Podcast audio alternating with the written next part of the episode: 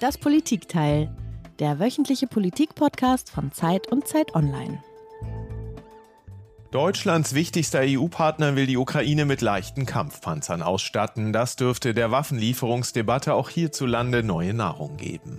Nun also doch der Marder. Deutschland liefert etwa 40 Schützenpanzer in die Ukraine, abgestimmt mit den USA, die ebenfalls Schützenpanzer bereitstellen. Doch in der Koalition werden bereits wieder Forderungen laut, nun auch Leopard 2 Kampfpanzer zu liefern. Polen ist bereit, Leopard 2 Kampfpanzer an die Ukraine zu liefern. Das erklärte der polnische Präsident Andrzej Duda bei einem Besuch im ukrainischen Lviv. Polen habe beschlossen, eine Kompanie Leopardpanzer an die Ukraine zu übergeben. Das müsse allerdings im Rahmen einer internationalen Koalition geschehen, die bisher allerdings offenbar nicht existiert. Großbritannien will erstmals moderne Kampfpanzer vom Typ Challenger 2 an die Ukraine liefern. Premier Sunak hat das Präsident Zelensky in einem Gespräch zugesagt.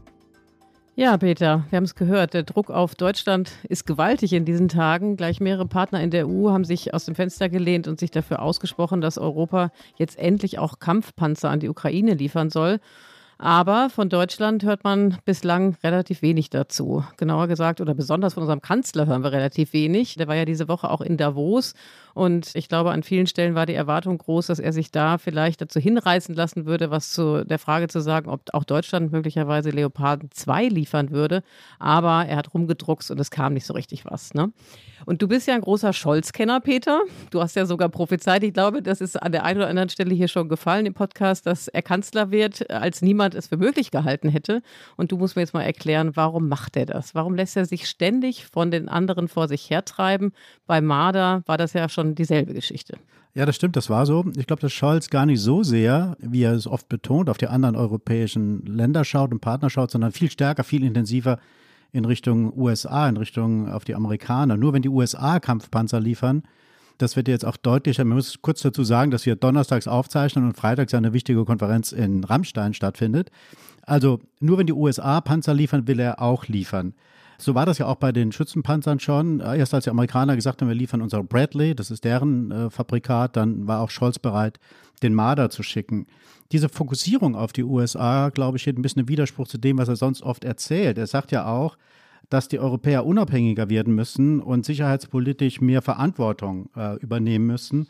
Und das zeigt, glaube ich, so ein bisschen, dass Deutschland in dieser Welt, die sich ja sehr schnell, sehr radikal ändert, immer noch nach einer eigenen Rolle ein bisschen sucht. Ja, genau. Und das ist unser Thema für heute, Peter. Wir wollen darüber sprechen, wie überzeugend eigentlich die Ukraine-Politik der Bundesregierung ist und ob es vielleicht nicht doch gute Gründe gibt, für die Zögerlichkeit des Kanzlers jetzt dem Zelensky mit voller Power an die Seite zu springen. Und wir wollen uns damit beschäftigen, wie es um den Führungsanspruch Deutschlands steht und wie Deutschland seine Rolle in Europa eigentlich neu definieren sollte oder ob es überhaupt nötig ist.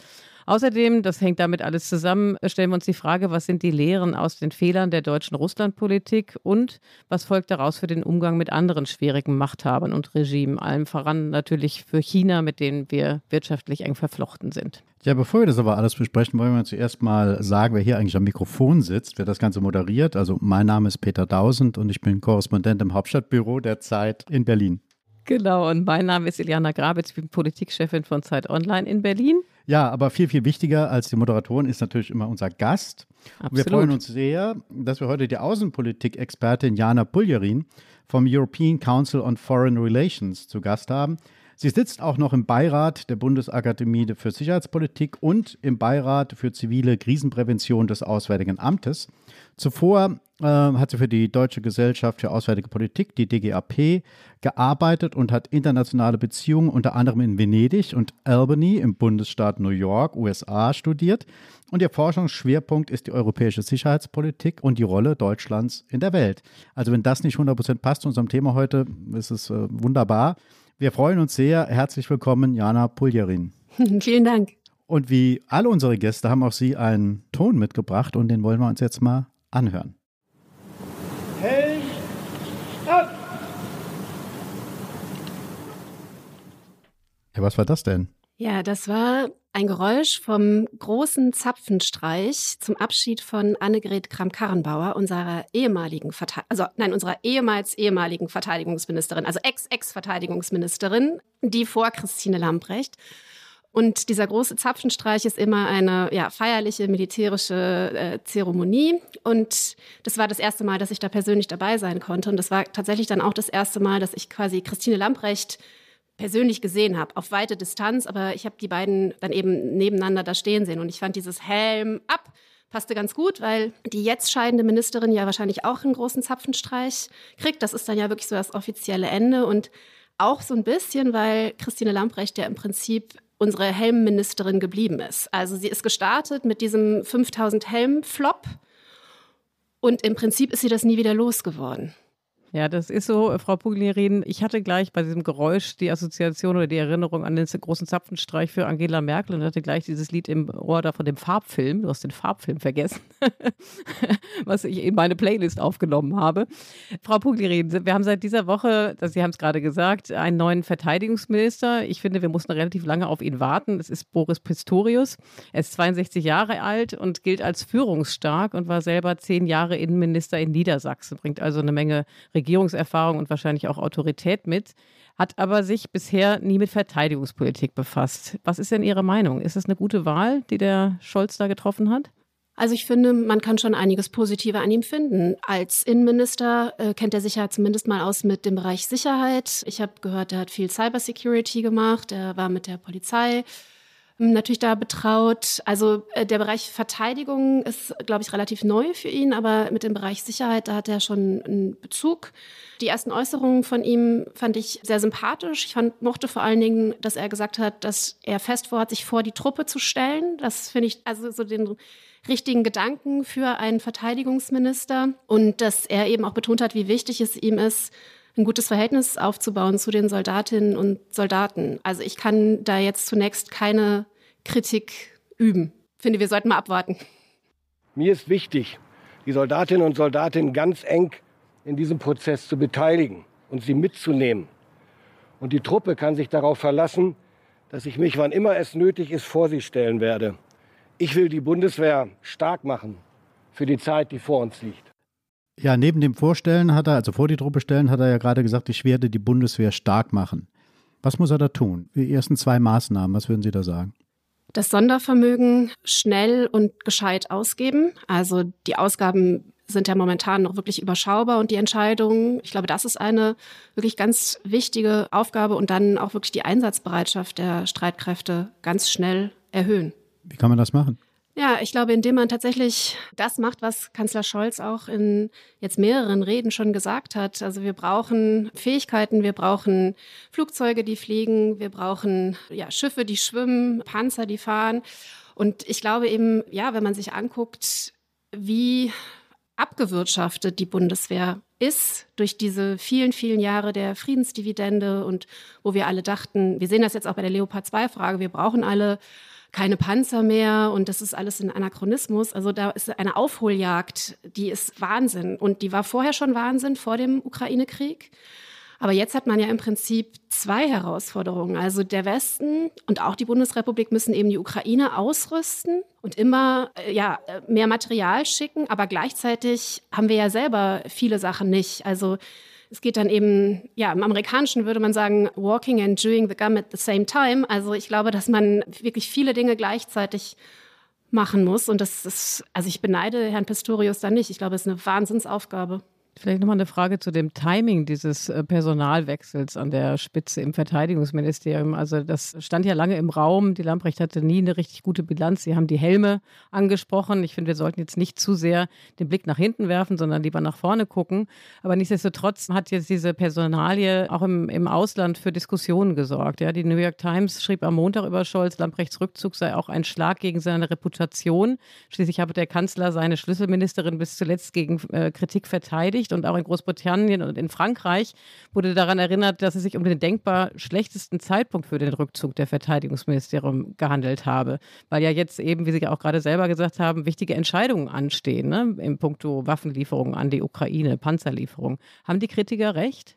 Also in diesem speziellen Punkt, finde ich, haben Sie recht. Gerade es gab ja Zeitungsartikel, die nahegelegt haben, dass der Kanzler eigentlich ähm, schon viel früher wusste, dass sie zurücktreten würde und dass eben ja, die alleinige Tatsache, dass heute Morgen äh, der jetzige Verteidigungsminister im Amt vereidigt wird und seine erste Amtshandlung dann ist, den amerikanischen Verteidigungsminister Lloyd Austin zu treffen, mit, wie ich sagen würde, einem der wichtigsten Gespräche, was man derzeit führen kann. Also gerade weil die Frage im Raum steht, beteiligen sich die Deutschen mit Leopard 2 Panzern, geben sie die Leopard 2 Panzer von anderen europäischen Nationen frei, braucht es wirklich amerikanische Abrams? Da ist es so wichtig, glaube ich, dass man ein persönliches Gespräch führt. Austin kommt extra dafür. Das war auch vorher klar. Der Termin war klar. Und die Amerikaner haben sich eben sehr lange gefragt, ja, wen trifft er denn dann überhaupt? Ich meine, das ist jetzt geregelt. Jetzt weiß man, er trifft den neuen Verteidigungsminister. Aber es ist natürlich ein absoluter Kaltstart. Bei diesem Treffen geht es ja natürlich auch immer um Lieferung von Kampfpanzern. Das deutet ja doch vieles darauf hin, dass das kommen wird, früher oder später. Es kann jetzt in Rammstein passieren. Es kann aber auch erst später kommen. Wir haben ja auch einen EU-Gipfel am 9. Februar, glaube ich. Haben Sie denn eigentlich Verständnis dafür, der Druck ist ja schon länger da von Seiten der europäischen Partner, haben Sie Verständnis dafür, dass Scholz so stark auf die Amerikaner schaut und letztendlich so zögerlich agiert? Also ich kann grundsätzlich dieses Mantra keine Alleingänge verstehen. Ich glaube, wenn man auf unsere Geschichte blickt, und auch auf das schwierige Verhältnis, was wir zu militärischen Mitteln einfach als Nation haben, kann ich verstehen, dass wir uns wohler fühlen, wenn wir im Geleitzug mit unseren Verbündeten vorangehen. Aber hier in diesem Fall ist es ja so, dass wir Europäer haben, die sich schon bewegt haben. Also erstmal gab es ja gerade eine wichtige Entscheidung, ähm, wo die Amerikaner, aber auch die Franzosen und die Deutschen eben Schützenpanzer angekündigt haben. Das heißt, die Franzosen sind auch an Bord. Sie sprechen explizit von leichten Kampfpanzern, auch wenn das äh, ein bisschen eine Mogelpackung ist. Aber ich glaube, der politische Wille ist da, das Signal, so wir sind an Bord. Die Briten haben gerade entschieden, dass sie 14 Challenger, also ihrer äh, Kampfpanzer liefern wollen mit der expliziten Aufforderung, dass das auch ermunternd sein soll für andere Länder, da mitzumachen. Jetzt haben die Polen signalisiert, sie würden gerne liefern, brauchen aber ein europäisches Konsortium. Ich glaube, dass es von polnischer Seite auch dazu dient, die Deutschen unter Druck zu setzen. Die Finnen haben signalisiert, sie wären bei einem Konsortium dabei. Und also was mir wirklich schleierhaft ist, ist jetzt auch von der Kommunikation vor Rammstein, wieso Scholz das nicht reicht. Weil wir ja eigentlich auch NATO-Artikel 5 äh, Verpflichtung haben also warum jetzt gerade die Abrams sein müssen. Was ich verstehe ist, wenn man von einer anderen Warte kommt und sagt, auch wenn wir uns sehr bemühen, auf europäischer Ebene alle Leopard, die wir haben, die verfügbar sind, zusammenzukratzen, würde das nicht reichen. Und wir brauchen, eigentlich haben nur die Amerikaner ausreichen. Das ist aber ein anderes Argument. Hier hat man ja das Gefühl, es würde reichen, wenn Biden zehn Panzer schicken würde. Also hier geht es ja um einen politischen Grund und eben nicht, dass man militärisch von Fähigkeiten her argumentiert. Aus dieser Schilderung können Sie entnehmen, dass wir alles immer eng abgestimmt und koordiniert mit unseren Freunden und Verbündeten tun. Und dieses Prinzip werden wir auch beibehalten. Es wird also nicht richtig. Es wird nicht dazu kommen, dass in Deutschland aufgeregte Stellungnahmen, schnelle Äußerungen, die Notwendigkeit, alle zehn Minuten etwas sagen zu müssen, dazu führt, dass wir über so ernste Dinge, die mit Krieg und Frieden zusammenhängen und mit der Sicherheit unseres Landes, der Sicherheit Europas, einfach mal so aus der Hand schütteln. Es bleibt immer dabei, dass wir eng abgestimmt handeln, jeden Schritt sorgfältig wägen. Also die Amerikaner, die begründen ja jetzt, das ist ja die Nachricht heute Morgen gewesen, die Tatsache, dass sie nicht diese Kampfpanzer des Typs Abram liefern wollen, damit, dass das eben in der Handhabe und in dem Betrieb zu teuer und zu kompliziert sei. Ist diese Begründung nachvollziehbar? Und dann wäre die Anschlussfrage eben, würde dann daraus folgern müssen eigentlich, dass wir trotzdem die Leoparden 2 liefern sollten? Also die Amerikaner, ich habe heute Morgen einen Twitter-Tweet von einem CNN-Journalisten gelesen, der auch ähm, im Trost des Verteidigungsministers wohl unterwegs ist, der ganz klar geschrieben hat, dass das Ziel ist, der Amerikaner die Deutschen zu bewegen, Leopard 2 zu liefern. Ich weiß nicht, wie belastbar das ist. Ich habe amerikanische Freunde von mir haben gesagt, wir sollten das ernst nehmen. Aber es ist natürlich gut, es ist ein Journalist. Also ich glaube, aber die Zeichen, die wir von den USA bislang gehört haben, auch die amerikanische Botschafterin, die sich ja ins Fernsehen gestellt hat und gesagt hat, liebe Deutschen, wir würden uns freuen, wenn ihr mehr Führung übernehmen würdet. Und jedes Land kann natürlich selber entscheiden, was es liefern möchte, weil lange war ja so ein bisschen die Geschichte in Berlin, die Amerikaner wollen das gar nicht, dass wir das machen oder die Amerikaner verhindern das. Und ich glaube, die Amerikaner haben klargestellt, also wir sind hier nicht diejenigen, die das verhindern, sondern das könnt ihr schon frei entscheiden. Ich fand, die Amerikaner haben sich bislang sehr zurückhaltend verhalten. Also die wollten explizit nicht die Trump-Administration sein und nicht ganz offensichtlich so Germany-Bashing betreiben oder Deutschland ganz publikumswirksam unter Druck setzen, sondern die haben das sehr vorsichtig gemacht. Jetzt gerade, ich bin mal gespannt, wie der Ton jetzt wird. Aber vielleicht noch mal zu Ihrer Frage mit der amerikanischen Logistik. Ich höre das von vielen amerikanischen Kollegen. Ich frage mich halt nur, weil die, es gibt ja amerikanische Panzer in Europa. Ne? Die Polen sollen gerade groß beliefert werden. Also wenn das mit der Logistik und alles so unmöglich ist, das schließt sich mir auch nicht so ganz. Ich glaube, es gab doch so einen schönen Kommentar, wo ein Wille ist, ist ein Panzer. Also ich, ich glaube halt, dass die, ja, dass die Amerikaner vielleicht auch selber bereit wären, mehr zu machen, wenn sie sehen würden, dass auch die Europäer mal was machen. Man muss das ja alles auch im Kongress verkaufen. Ich könnte mir vorstellen, dass wenn wir Europäer so eine Initiative starten würden, dass das die Amerikaner eher ermuntert, dann auch was zu machen. Also umgekehrt hört man ja aus dem Kanzleramt die ganze Zeit, wir brauchen die Amerikaner nicht nur mit ihrem Willen dabei, sondern tatsächlich auch mit Panzern, weil wir brauchen diese Absicherung auch. Also nicht, dass es nachher Russland sich sozusagen gegen Europa stellt und die Amerikaner irgendwie außen vor sind. Das ist etwas, was man, wie gesagt, im Kanzleramt öfters hört. Es muss identisch sein im Handeln und nicht nur in den Worten. Was halten Sie von dieser Haltung? Ich kann auch da grundsätzlich verstehen, dass man die Amerikaner an Bord haben will. Das wollten wir während des gesamten Kalten Krieges. Deswegen haben wir auch die nukleare Teilhabe, unter anderem auch die Stationierung amerikanischer Soldaten in Europa. Der Hintergedanke war ja immer, dass die Amerikaner nur dann reagieren, wenn sie auch wirklich direkt betroffen sind, auch durch eigene Verluste. Also, aber in diesem Fall kann ich es eben nicht verstehen, weil die Amerikaner ja schon wahnsinnig viel auch geliefert haben und eben gerade auch die Bradley geliefert haben. Also und eben nochmal der Verweis auf NATO Artikel 5. Also wenn wir ich finde, eigentlich ist das auch ein Zeugnis von großem Misstrauen, was wir da haben. Dass wir sagen, also entweder ihr seid hier auch mit Kampfpanzern dabei, weil sonst glauben wir überhaupt nicht an Artikel 5 und an eure Versicherungen, die ja von beiden kamen. Die kam von Kamala Harris bei der letzten Münchner Sicherheitskonferenz, bevor der Krieg überhaupt ausgebrochen ist. So, unser Commitment to Europe is ironclad. Äh, also da passt kein, da passt nichts zwischen uns. Und ich finde das ein Misstrauensvotum, ehrlich gesagt. Artikel 5 sagt doch eigentlich, also wenn ein Land angegriffen wird, gibt es eine Beistandsverpflichtung für alle Länder. Es sagt ja nicht, dass man sozusagen einheitlich vorgehen muss, wenn ein drittes Land außerhalb der NATO angegriffen wird. Also ich verstehe den Bezug da nicht ganz. Also so wie ich das verstanden habe, ist, wir brauchen die Amerikaner mit den Kampfpanzern, weil unser, unsere Sorge ist, dass Russland quasi gegen Europa eskaliert. Und dann brauchen wir die Amerikaner, die uns zu Hilfe kommen. Wenn Russland gegen Europa eskaliert, wäre ja ein NATO-Partner unmittelbar, würde ja getroffen. Also, und natürlich ist Artikel 5 immer mit gewissen Unsicherheit verbunden. Auch die Reaktion, äh, die man erwarten kann, ist ja nicht festgeschrieben. Ne? Also gibt ja so vom Beileidstelegramm zur Atombombe ist alles drin, aber ja, nein, es ist so ein Spruch aus der Sicherheitspolitik, das ist schon noch aus dem Studium. Aber trotzdem glauben wir ja an Artikel 5. Also die NATO ist ja selber nicht explizit nicht Teil, sondern die einzelnen NATO-Mitglieder treffen sich ja jetzt auch im Randstein als einzelne Staaten. Insofern haben sie schon einen Punkt. Aber ich glaube trotzdem, dass wenn tatsächlich eine Eskalation, die ich nicht für wahrscheinlich halte, gegen die NATO, gegen ein NATO-Land stattfinden würde, dass die Amerikaner auch dann reagieren würden, wenn sie nicht Abrahams an die Ukraine geschickt haben. Eine Sorge, die ja viele umtreibt, also nicht nur in der großen Politik, sondern auch in der Bevölkerung, viele Menschen hier in Deutschland, ist die Sorge, dass die berühmte rote Linie überschritten werden könnte.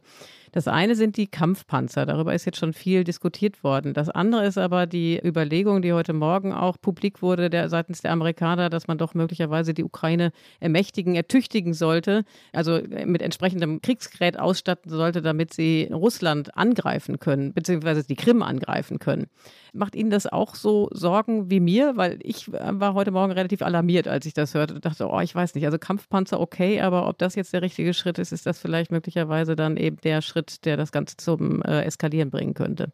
Also ich glaube, was man bislang gesehen hat im westlichen Vorgehen, und zwar sowohl von Biden als auch von Scholz, ist wirklich ein Vortasten.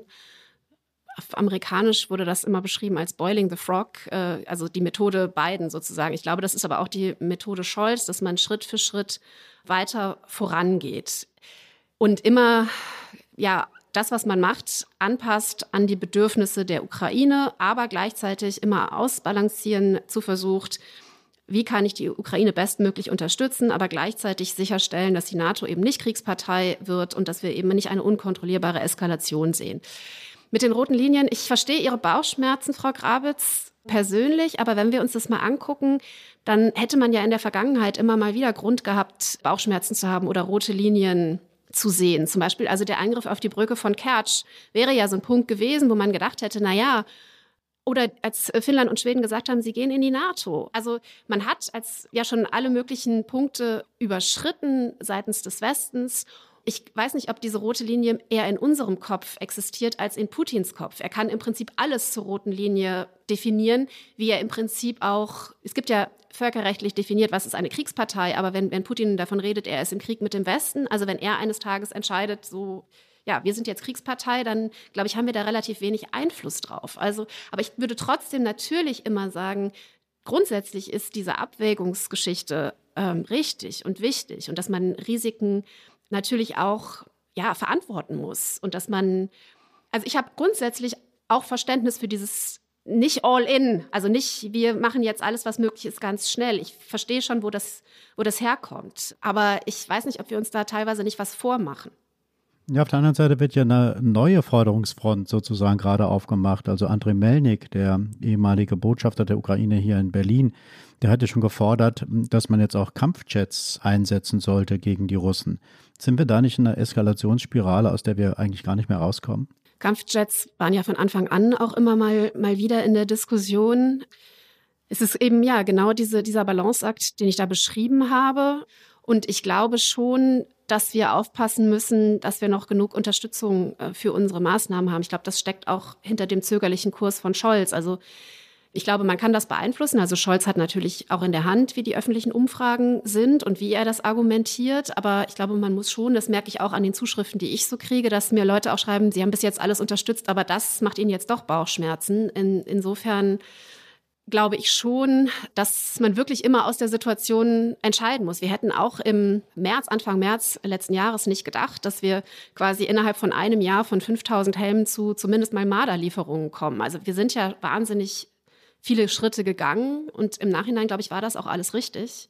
Aber so den Grundreflex von Scholz, dass er eben auch vorsichtig ist, dass er sagt, keine äh, übereilten Schritte, das verstehe ich schon. Manchmal ist mir die Balance aber zu schief. Also er ist mir zu wenig mutig oder zu wenig, ja, er wirkt mir oft zu getrieben. So. Ja, man hat den Eindruck, dass er eben diesen Führungsanspruch für Deutschland überhaupt nicht lebt, finde ich, ne? oder mit Leben füllt.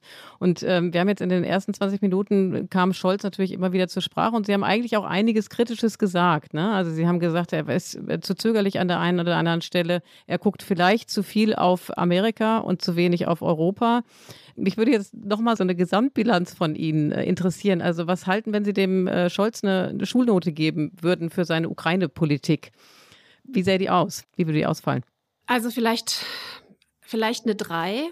Ich finde, oft kommt zu kurz, also ich möchte hier gar nicht den Scholz-Versteher geben. Ähm, ich bin ja in meiner Arbeit oft sehr kritisch. Aber was ich auch finde, ist, dass wir eben schauen müssen, wie weit sich Deutschland bewegt hat, wie viel wir machen, nicht nur in militärischer Unterstützung, aber auch da, wie gesagt, von 5000 Helmen zu 40 Mardern plus.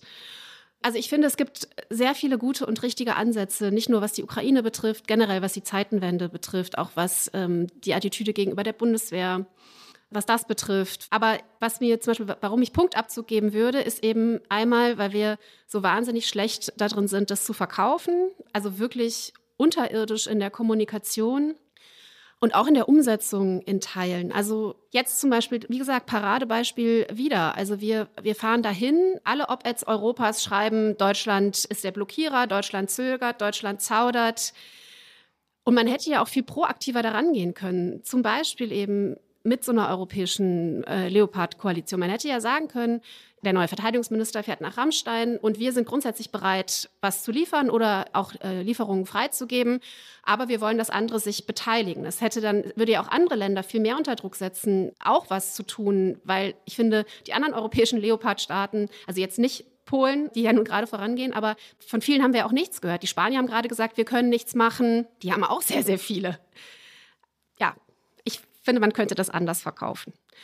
Es hat auch zu lange gedauert mit den schweren Waffen, bis wir uns entscheiden. Aber wenn wir uns dann entschieden haben, dann, dann liefern wir ja auch wirklich substanziell. Also insofern finde ich, werden wir da auch oft ein bisschen ja, unterschätzt oder, oder wird, wird das nicht gewertschätzt, wie viel gemacht wird. Ich glaube, letzter Punkt, dann höre ich auch wirklich auf, aber ein, ein Problem, was ich habe, ist halt auch, dass bei uns wird immer gesagt, wie viel wir machen und ich habe das ja gerade selber gemacht, aber ich, man muss es halt immer gucken, gegen was messe ich das und gegen das, was die Ukraine braucht. Da ist es halt zu wenig, aber da ist das der gesamtliche westliche Ansatz, der ist halt so, dass die Ukraine sich erfolgreich verteidigen kann, aber ich glaube, wir haben uns immer noch nicht so richtig entschieden, wie sehr wir eigentlich, das bringt mich auch zu Frau Grabitz Frage von vorher, wie sehr wir eigentlich die Ukraine unterstützen wollen oder was wir eigentlich wollen, was die Ukraine können kann. Und solange wir das irgendwie für uns nicht so richtig entschieden haben, ja, lassen wir es so ein bisschen im Wagen.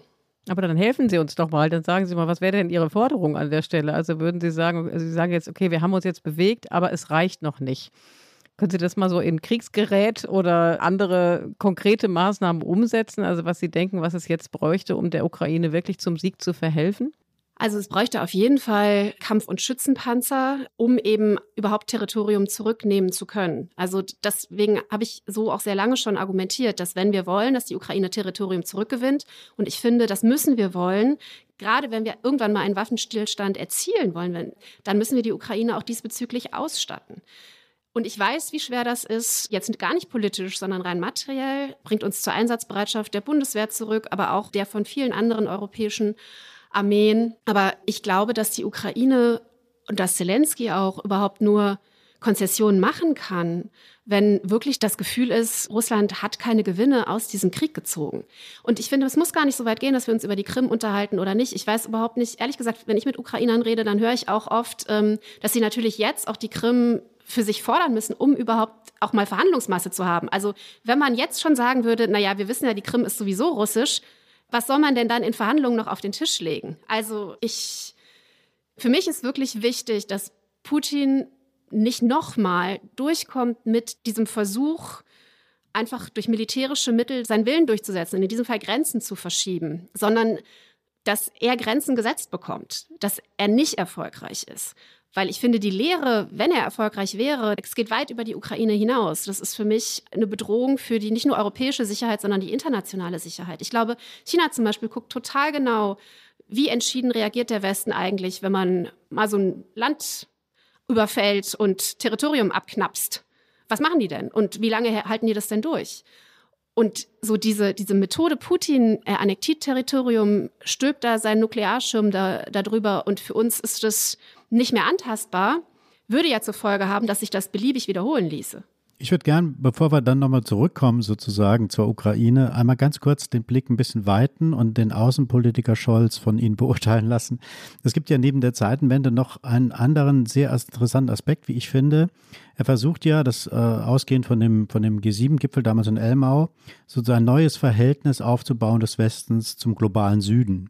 Er spricht ja davon, dass wir wieder auf Augenhöhe kommen müssen und bereist auch viele Länder, viel stärker als es Angela Merkel damals in ihrem ersten Jahr getan hat. Länder in Afrika, jetzt fährt er demnächst zu drei Ländern äh, nach Südamerika. Wie würden Sie ihn insgesamt beurteilen als Außenpolitiker? Ist er ein guter Außenpolitiker, Scholz, nach Ihrer Beurteilung bisher? Also Herr Tausend, alles, was Sie gesagt haben, fand ich, fand ich sehr, sehr gut. Auch, dass er zum G7-Gipfel Indonesien, Indien dazu eingeladen hat, dass er ja, dass er das immer so betont auch, dass ihm das wichtig ist, Verhältnis auf Augenhöhe, neue Partnerschaften, dass er auch ja, den Ländern versucht zu zeigen, dass sie ihm wichtig sind. Das finde ich alles hervorragend. Bei seiner China- oder Asienpolitik bin ich sehr gespalten. Ich finde schon, dass man bei der gesamten Regierung, bei den Grünen natürlich noch sehr, sehr viel mehr, aber schon bei der gesamten Regierung merkt und auch bei der FDP sehr, sehr viel mehr, aber auch beim Kanzler merkt, wir sehen China anders. Wir haben verstanden, dass es eben nicht nur ein Partner oder ein großer Markt ist und eine Gelegenheit, sondern ja, wir, wir wollen unsere China-Politik verändern. Und auch da sucht er ja gezielt andere Partner. Also seine erste Reise ging eben nach Japan und nicht nach China. Und dass er da versucht, andere Partnerschaften in Asien aufzubauen, finde ich gut. Ob jetzt diese Reise so sein musste, auch mit der Wirtschaftsdelegation. Also ich würde die Reise noch eher kaufen als die Wirtschaftsdelegation. Und auch Hamburger Hafen fand ich schwierig. Also da würde ich sagen, gemischte Bilanz. Aber so grundsätzlich, also wenn wir uns nochmal zurückerinnern, Außenpolitik hat ja in diesem Wahlkampf überhaupt keine Rolle gespielt. Wenn überhaupt jemand das mal aufgebracht hat, dann war das Annalena Baerbock und hat über Nord Stream 2 gesprochen. Scholz hat im Prinzip Außenpolitik total an der Seite gelassen. Und wie wichtig und zentral jetzt Außenpolitik ist und wie sehr die Regierung das schon auch anerkennt, das freut mich natürlich, weil also ich finde, die haben recht. Es ist für uns, wir können das nicht mehr trennen. Außenpolitik ist Innenpolitik und es hat eine enorme Wichtigkeit auch für die Exportnation Deutschland mit diesem globalisierungsabhängigen Modell, was wirklich an vielerlei Stelle nicht mehr zukunftsträchtig ist. Also wie können wir uns da besser aufstellen, ist für mich wirklich die Zukunftsaufgabe schlechthin. Und äh, damit haben wir jetzt ja eigentlich schon das Thema der zweiten halben Stunde bei uns hier im Politikteil angerissen. Darüber wollen wir sprechen. Was sind vielleicht auch die Lehren aus der verfehlten Russlandpolitik? Wie wollen wir mit schwierigen Regimen umgehen? Und was ist eigentlich mit dieser Hoffnung auf Wandel durch Handel? Ja, das sind die nächsten Fragen. Aber bevor wir das tun, Peter und Frau Puglirin, finde ich, ist jetzt eigentlich ein ganz guter Moment, einmal uns mit unseren Flop 5 zu beschäftigen. Unsere beliebte Kategorie können wir jetzt sagen, weil ich weiß nicht, ob Sie das wissen, Frau Puglirin, wir haben eine Umfrage gemacht unter unseren Hörern und Hörerinnen, ob ihnen denn diese Rubrik gefällt. Wir selbst waren uns nicht so richtig sicher und die Unterstützung und die Beliebtheit unserer Rubrik ist jetzt nun wirklich attestiert. Alle mögen diese Flop 5. Deswegen möchten wir Sie jetzt auch heute bitten, wie alle andere, anderen Gäste, uns Ihre Flop 5 zu nennen, also die fünf Phrasen, Klischees, Sätze, die Sie so gar nicht mehr hören mögen, wenn es um das Thema geht, das wir heute besprechen.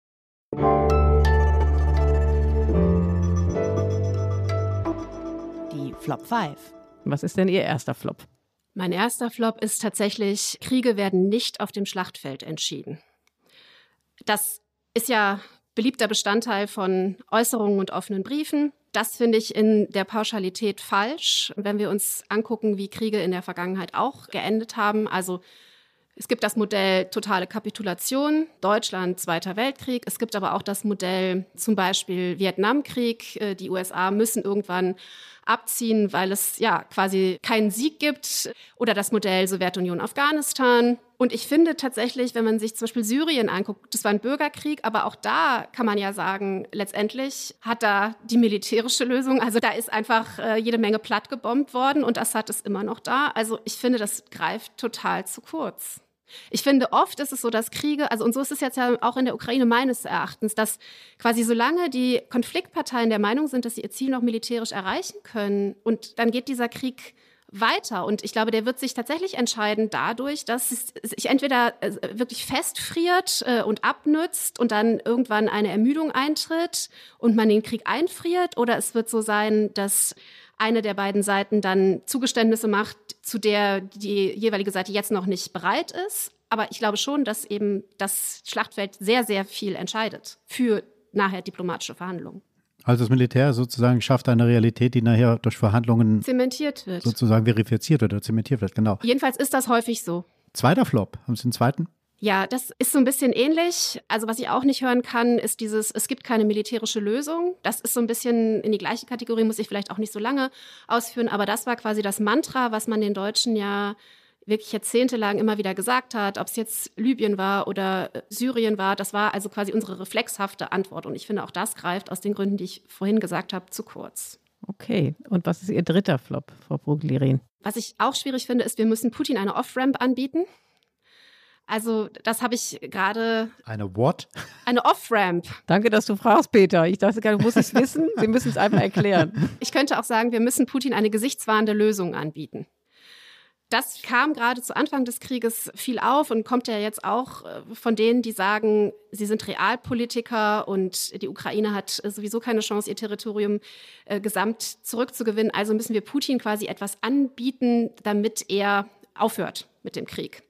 Und ich finde das schwierig, weil hätte Putin diese Off-Ramp, also diese Ausfahrt, quasi diese Exit-Strategie gewollt, dann hätte er im Verlauf dieses Krieges, glaube ich, schon ganz oft die Möglichkeit dazu gehabt. Ähm, es hat ihn ja niemand gezwungen, zum Beispiel diese Gebiete offiziell zu annektieren und das in die russische Verfassung aufzunehmen. Also ich finde eher, er hat bei jedem Mal gezeigt, er ist überhaupt nicht an irgendeiner Abbiegung interessiert. Er ist auf dieser Autobahn und er fährt da voran und äh, also er möchte sein Ziel erreichen und er möchte das nicht frühzeitig irgendwie abbrechen oder rechts und links abbiegen, um von der Autobahn runterzufahren. So.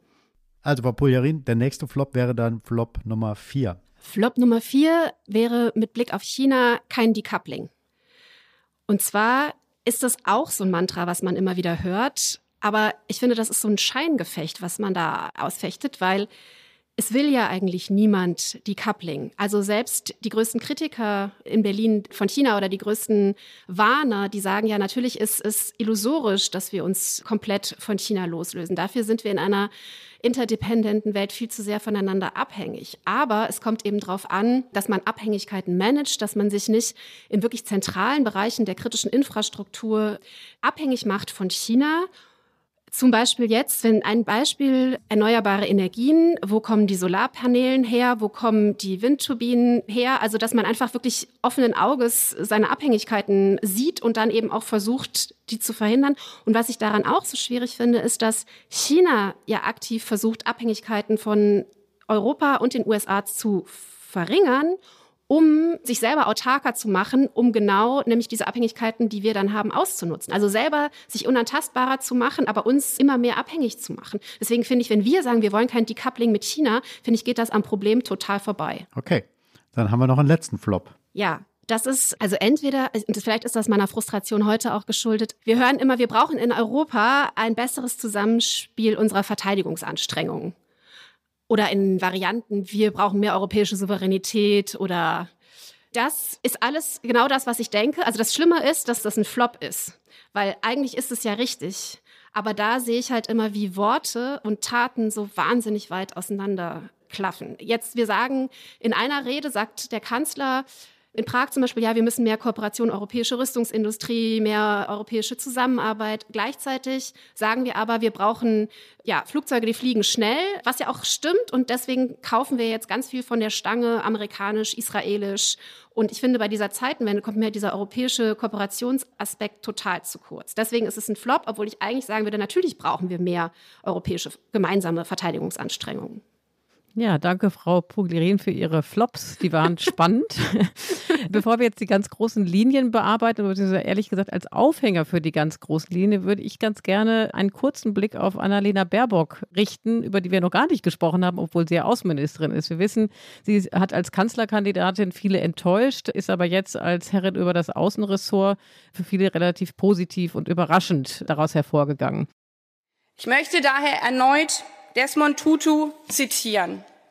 If you are neutral in a situation of injustice, you have chosen the side of the oppressor. Das gilt für unseren Umgang mit Russland. Das gilt aber auch für unseren Umgang mit anderen autokratischen, diktatorischen Regimen. Ja, das war wie gesagt Annalena Baerbock und sie hat da den südafrikanischen Geistlichen Desmond Tutu zitiert. Und ich würde es nochmal einmal übersetzen, haben wahrscheinlich alle verstanden, aber nichtsdestotrotz, also übersetzt heißt es, wenn man angesichts einer Ungerechtigkeit neutral bleibt, macht man sich mit dem Aggressor gemein. Und das ist ja sozusagen das Sinnbild der werteorientierten Außenpolitik. Und dafür steht ja Annalena Baerbock auch, das äh, trägt sie immer wie so eine Trophäe vor sich her. Was ist denn Ihre Meinung dazu? Kann dieser Ansatz überhaupt funktionieren in einer globalen globalisierten Welt wie der unseren, wo eben wir es auch zwangsläufig mit jede Menge demagogischen Regimen zu tun haben und mit denen eben auch Handel betreiben und mit denen wir wirtschaftlich eng verflochten sind. Also ich finde erstmal, dass man diesen Gegensatz Werte und Interessen eigentlich so nicht machen kann. Man kann nicht eine rein wertebasierte Außenpolitik machen, sondern natürlich muss man immer auch bedenken, gerade in der Außenpolitik, ja, ich finde, da leben wir oft in einer Welt, wo es eigentlich keine wirklich gute Lösung gibt, sondern nur die Wahl zwischen verschieden schlechten Lösungen. Also ich nehme jetzt als Beispiel zum Beispiel die Türkei. Da könnte man ja sagen, und ich wäre auch immer dafür, dass wir das auf jeden Fall machen, aber eine wertegeleitete Außenpolitik, die würde eben Druck auf die Türkei ausüben, was Menschenrechte anbelangt, was Pressefreiheit anbelangt und so weiter. Gleichzeitig ist es aber so, dass wir die Türkei an verschiedensten Stellen brauchen. Wir brauchen die Türkei gerade zum Beispiel, damit sie zustimmt, dass Schweden und Finnland in die NATO eintreten, was uns ein Anliegen ist. Wir brauchen die Türkei natürlich, wenn es zum Beispiel jetzt um den Umgang mit Russland geht. Ich war persönlich heilfroh, dass Erdogan diesen Getreidedeal ausgehandelt hat, weil eben Erdogan dadurch, dass er ja vielleicht eben sich nie so klar auch, also auf die Seite des Westens gestellt hat, auch in diesem Krieg schon auch die Möglichkeit aufrechterhält, mit Russland sich noch an einen Tisch zu setzen. Also er konnte vermitteln und das fand ich zum Beispiel sehr gut und das würde ich der Türkei auch immer zugestehen. Gleichzeitig hat es auch natürlich Aspekte, die extrem unschön sind für uns. Also zum Beispiel der Türkei-Deal nach 2015. Da kann man jede Menge Kritik dran üben. Wir haben das trotzdem gemacht als Land. Und ich weiß eben nicht, ob die Grünen das nicht gemacht hätten, weil das eben, weil man die Türkei eben als Schlüsselstaat brauchte an, an der Stelle. Und insofern, ich finde schon, dass wir auf jeden Fall zu unseren Prinzipien stehen müssen. Aber ich finde oft diese Binarität also so Demokratien versus Autokratien, das springt mir oft ein bisschen zu kurz, weil das ganz viele Staaten auf der Welt auch außer Acht lässt, die nicht, nicht so richtig in das ein oder andere Camp fallen. Das heißt, natürlich müssen wir sowas adressieren wie Zwangsarbeit in China und was das heißt für europäische oder deutsche Unternehmen, die da produzieren. Ganz, ganz wichtig. Gleichzeitig finde ich aber zum Beispiel, muss man sich die Möglichkeit offen lassen mit anderen Ländern. Und da wäre ich tatsächlich eher bei Scholz, gerade dieses auf Mittelmächte gucken, äh, globaler Süden. Ähm, ich finde, das müssen wir halt auch machen. Also die Welt ist nun mal nicht so, dass wir nur mit anderen Demokratien zusammenleben, äh, sondern wir müssen auch mit anderen Systemen leben können. Aber ich finde eben, ja, das ist eine Abwägungsfrage. Und es ist eben, man kann nicht sagen, man kann nur moralisch oder nur interessenbasiert, sondern es ist ja immer beides. Und eine wertegeleitete Außenpolitik, finde ich, liegt auch in unserem Interesse. Insofern ist, ja, ja, aber in der Koalition selbst gibt es ja darüber oftmals Streit, also sehr selten ganz offen auf offener Bühne, sondern öfters hinter äh, den Kulissen. Also aus der SPD hört man ja auch vom Fraktionsvorsitzenden zuweilen Kritik an der Außenministerin, dass sie halt zu moralisch sei, zu sehr diese Werteorientiertheit ins Zentrum rückt und beispielsweise, um nochmal auf den Ukraine-Konflikt dann zurückzukommen, dass sie da beispielsweise nie eine diplomatische Initiative in Richtung China gestartet hätte, weil China eine mit die einzige Macht wahrscheinlich ist, die auf Russland auch Einfluss hat, dass man da diplomatisch viel offensiver hätte spielen müssen. Teilen Sie diese Kritik an der Außenministerin oder halten Sie das für überzogen?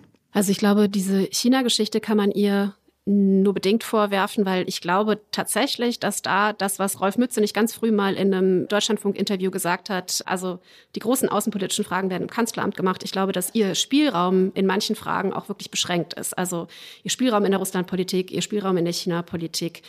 Und man sieht aber doch auch, wie sehr sie an ihre Grenzen kommt. Ich finde, da ist tatsächlich Iran gerade ein gutes Beispiel. Also wie sehr sie unter Druck kommt und auch was ihre eigenen Prinzipien anbelangt. Ne? Sie als Vertreterin feministischer Außenpolitik, dann gehen da die Frauen im Iran auf die Straße und protestieren und sie unterstützt das. Gleichzeitig ist aber immer noch die Frage, Ziel deutscher Außenpolitik ist eben auch nukleare Rüstungskontrolle. Da ist der Iran ein entscheidender Akteur. Wie sehr muss ich mich noch mit dem Regime einlassen? Wie sehr kann ich dagegen agieren? Und da steht sie ja tatsächlich sehr in der Kritik, dass sie da eben nicht genug auf der Seite der Werte steht. Also ich finde, auch sie kommt an die Grenzen einer wertegeleiteten Außenpolitik in ihrem Job würde gerne nochmal zurückgehen zu den Fehlern, die wir ja bekanntermaßen gemacht haben mit Blick auf Russland. Also wir haben da eben auf Wandel gehofft, dass eben wirtschaftliche Beziehungen, der Ausbau wirtschaftlicher Beziehungen dazu führen würde, dass eben auch Russland sich demokratisieren würde, dass daraus ein verlässlicher Handelspartner und auch politischer Partner werden würde. Und das ist nur gründlich fehlgeschlagen. Diese Hoffnung hat sich zerschlagen.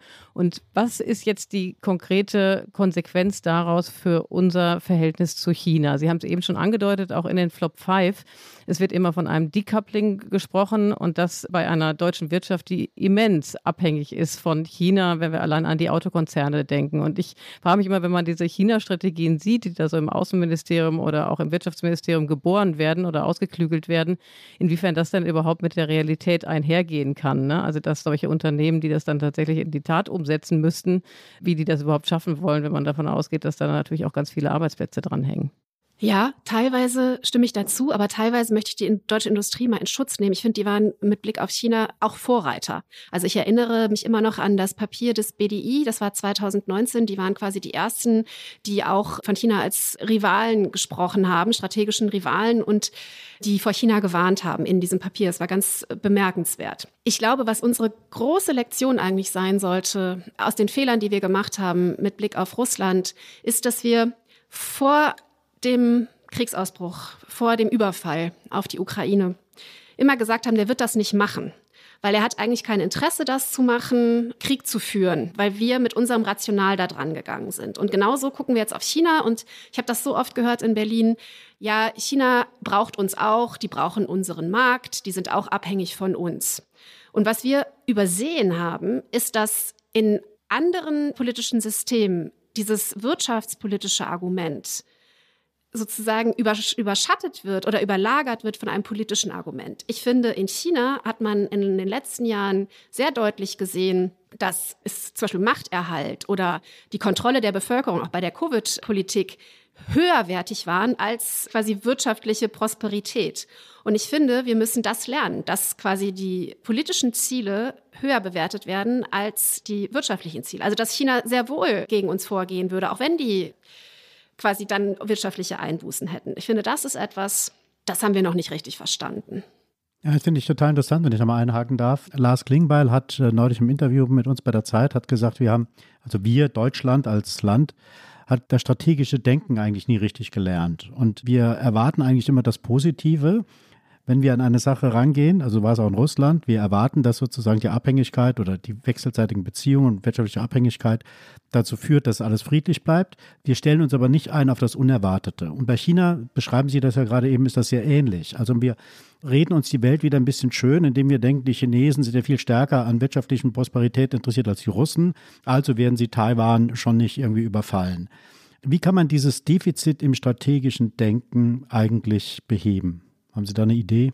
Also erstmal glaube ich, dass Lars Klingbeil recht hat mit dieser Annahme, wo man das zum Beispiel ganz schön sieht. Also diese Naivität, die wir auch hatten, war im Zuge der Krise in der Eurozone, wo ja Länder wie Griechenland total in die Bredouille gekommen sind. Und es hat damals niemand ja, was daran gefunden, dass Länder wie China dann zum Beispiel den Hafen von Piräus kaufen und massiv investieren.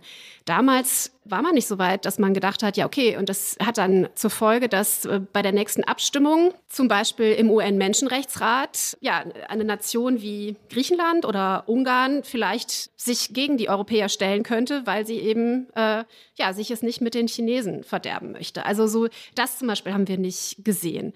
Und ich finde, allein schon so wie wir über diese Länder, also gerade Russland und China, gedacht haben. Also es gibt ja tausende von Strategiedokumenten, auch der EU, aber auch Deutschlands, wo wir reden immer von strategischer Partnerschaft oder Modernisierungspartnerschaft. Also der Gedanke, dass wir auch mal Gegner haben können, also so richtige Gegner, ist, glaube ich, nicht vorgekommen. Ich würde noch mal zurückgehen zu dem, was ich vorhin bei meinen Flop 5 gesagt habe, über das Decoupling. Ich glaube, es kommt eben in der globalisierten Welt kann es nicht sein, dass wir die Verbindungen mit gewissen Ländern total kappen. Aber dass wir uns eben bewusst machen, welche Abhängigkeiten sind wir eingegangen, wie viel Kontrolle geben wir anderen Ländern über das, was uns wichtig ist. Also zum Beispiel über unsere Energieinfrastruktur oder ja, über unsere Telekommunikationsnetzwerk. Das wäre auch so etwas zum Beispiel. Also diese ganze Huawei Frage vor einigen Jahren, also wie viel Beteiligung erlauben wir eigentlich, war für mich auch so ein Beispiel dafür, dass Klingbeil recht hat. Wir haben überhaupt nicht gesehen, was das quasi für sicherheitspolitische Implikationen hat. Also ich glaube, es wäre uns schon viel geholfen, wenn wir einfach solche Dinge viel mehr auch unter einem sicherheitspolitischen Aspekt mitdenken würden und eben ja uns anschauen würden, dass wir immer gedacht haben, also als Globalisierungsgewinnler, dass ein Netz von Abhängigkeiten, uns eigentlich Frieden bringt. Also diese wechselseitige Abhängigkeit führt dazu, Nationen führen keine Konflikte mehr gegeneinander oder zumindest nicht mehr militärisch. Und eigentlich führt das auch dazu, dass alle sich immer ähnlicher werden. Und wir haben immer gedacht, unser Modell setzt sich dann durch. Also China kommt näher an uns, Russland kommt näher an uns. Und dass wir einfach gesehen haben, dass auch dieses Netz an Abhängigkeiten sehr gut instrumentalisiert werden kann, um uns damit irgendwie zu schaden. Und das heißt nicht eben, dass ich jetzt hier für die Insel Europa oder die Insel Deutschland plädiere, sondern einfach nur für ein bewussteres Handhaben von diesen Beziehungen.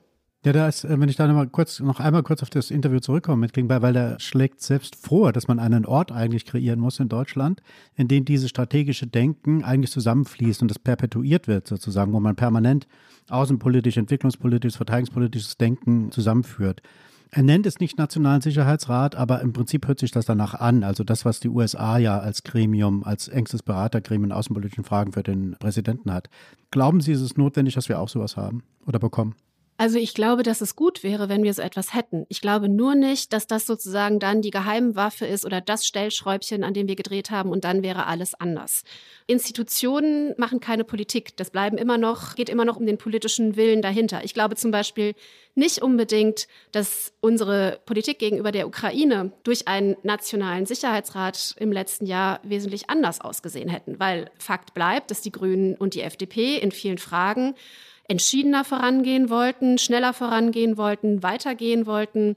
Das hätte sich auch, glaube ich, in einem nationalen Sicherheitsrat nicht geändert. Aber ein nationaler Sicherheitsrat hätte sehr viele Vorteile, gerade weil wir zum Beispiel, wenn wir auf China blicken, alles ist heutzutage China-Politik.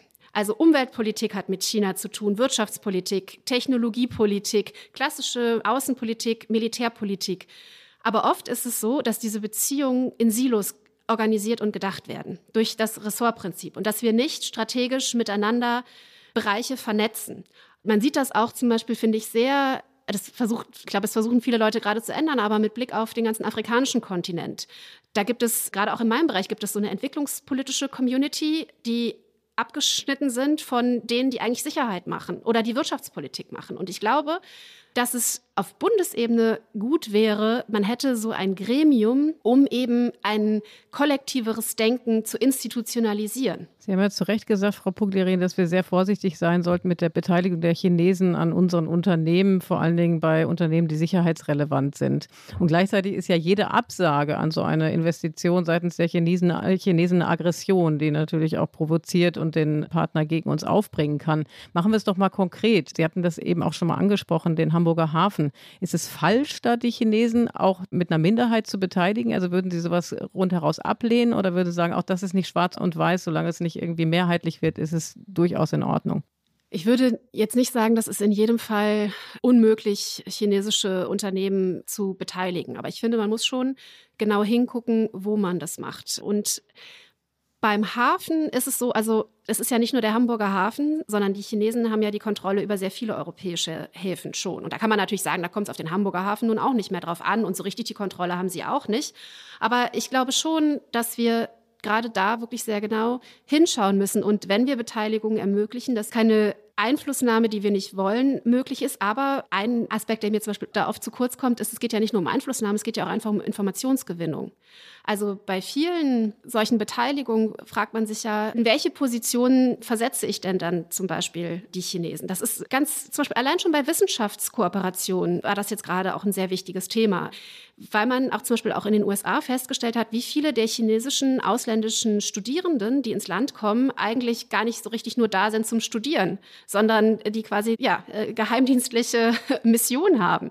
Und ja, ich, ich glaube einfach, dass es mir darum gehen würde. Aber ich würde jetzt nicht kategorisch sagen, das wäre ja genau dieses, die Coupling. Das ist nicht möglich. Aber ich glaube, uns wäre wirklich schon viel geholfen, wenn wir anders an die Dinge rangehen würden. Okay, wir sind schon sehr fortgeschritten in unserer Zeit, haben eigentlich drei Minuten, vielleicht noch vier Minuten. Wir wollen noch einen abschließenden Blick auf Europa werfen. For the EU, the next seven years will decide whether we will sit at the table or be on the menu. Being an ally is not enough. We must be strong allies. Les yeux sont surtout rivés sur les léopards 2 allemands et l'on veut espérer qu'à Berlin, des décisions fortes vont être prises. Die ersten beiden Aussagen kamen von Don Bütikofer. Reinhard Bütikofer, Grünen Europaabgeordneter, der sagte, fand ich auch sehr bemerkenswert, die nächsten Jahre werden entscheiden, ob Europa mit am Tisch sitzen wird oder das Menü sein wird, also ob wir verspeist werden. Wie sehen Sie denn, Sie haben das ja in dem Flop 5 auch schon kurz angesprochen, wie sehen Sie denn den Blick auf Europa? Wir alle feiern ja momentan, dass Europa so eng zusammensteht. Das ist positive Auswirkungen aus diesem fürchterlichen Krieg, dass Europa so eng zusammensteht wie noch nie. Teilen Sie diese Sicht oder ist das irgendwie Sonntagsredengetue?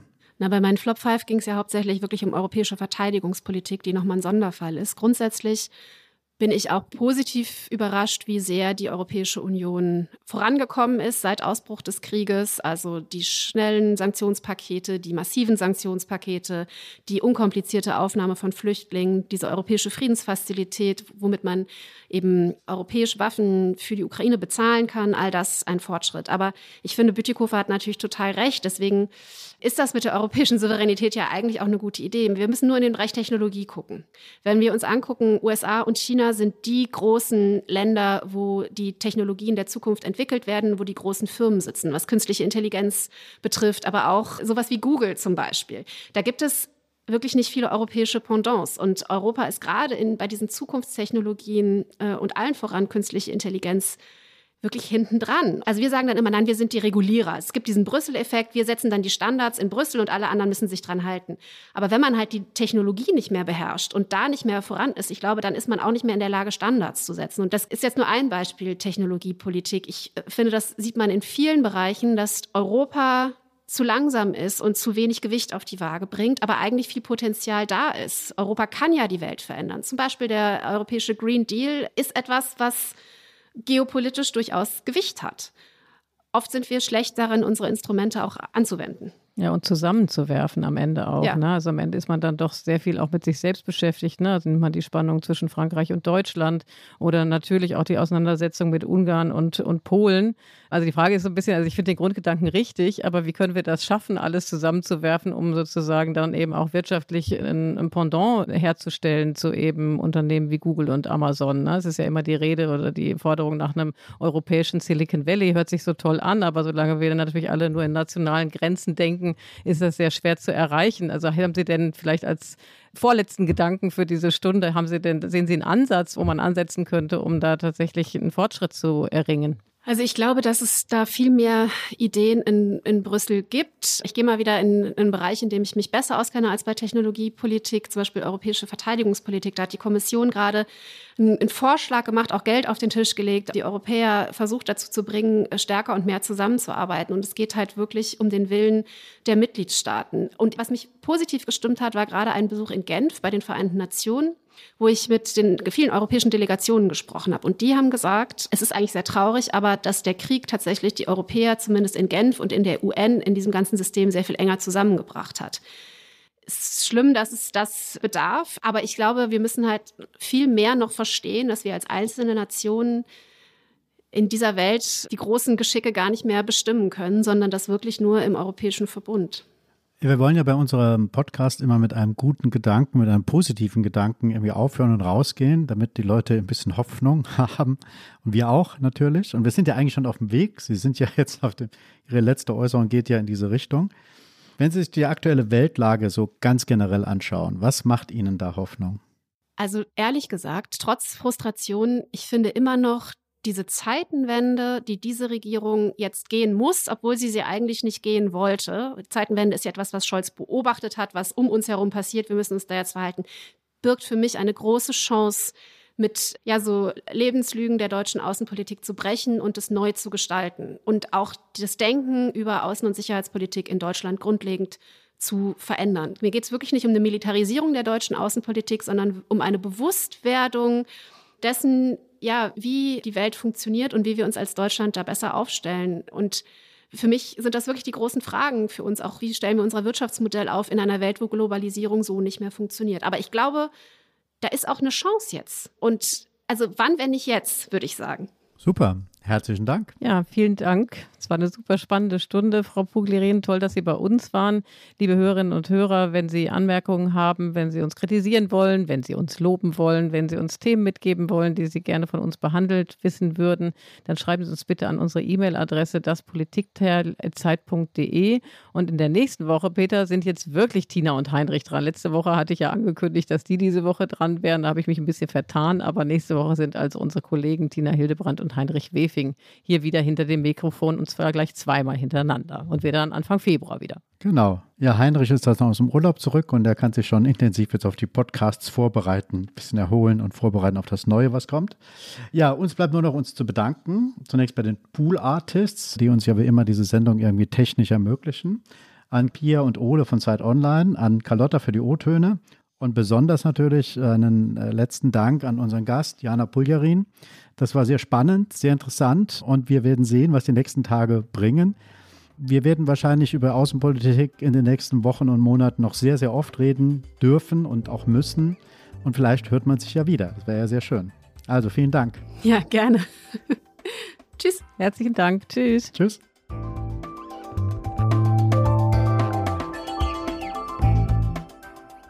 Das Politikteil ist ein Podcast von Zeit und Zeit Online, produziert von poolartists.de.